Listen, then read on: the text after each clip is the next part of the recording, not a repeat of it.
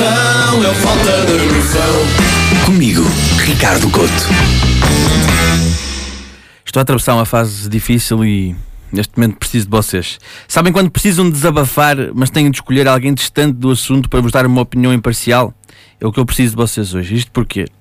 Porque o meu pai decidiu ceder a uma das modas do confinamento e ao invés de deixar, deixar crescer o pelo como se fosse uma ovelha fugida, decidiu cortar o cabelo em casa.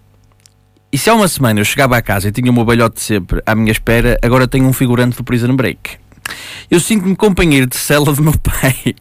Quando eu sair à rua com ele, eu temo que as pessoas pa passem a achar que eu contratei um capanga. Isto porque, tal como a maioria das pessoas que pega pela primeira vez numa máquina de cortar o cabelo, o meu pai achou que os números que lá estavam eram maiores do que na verdade são.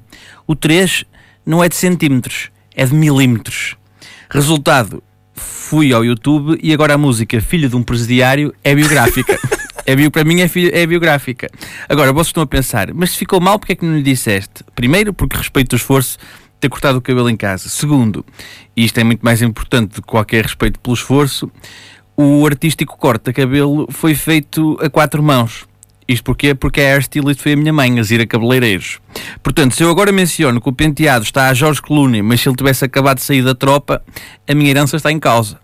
E eu tenho estado a fazer refeições em silêncio com estes dois elementos da máfia lá em casa, que é a boss da família e o seu capanga.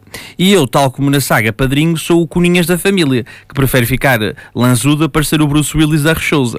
Uma solução possível, pensaram vocês, é o gorro. E pensariam bem, é que se todos os gorros que o meu pai tem em casa não fossem do Futebol Clube do Porto. Ou seja, eu ia chegar a casa e em vez de estar a almoçar uh, com o capanga, ia estar a almoçar com os Super Dragões. E sinceramente não me apetece estar a comer todos os dias santo de estação de serviço. Acho que é sempre a mesma coisa.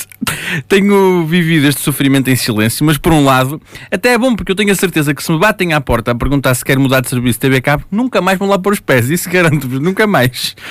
As máquinas de cortar o cabelo deviam vir com avisos fotográficos tipo tabaco. É, isso, é essa a conclusão a que eu chego. De género, se não usar isto devidamente, pode acontecer-lhe isto. E mostrava fotografias de tigelas mal feitas, repas em formato de relevo e um moicano feito por um estrábico. Já sabem, se amanhã não ouvirem falar de mim, já sabem a quem é tem que pagar o resgate, não é?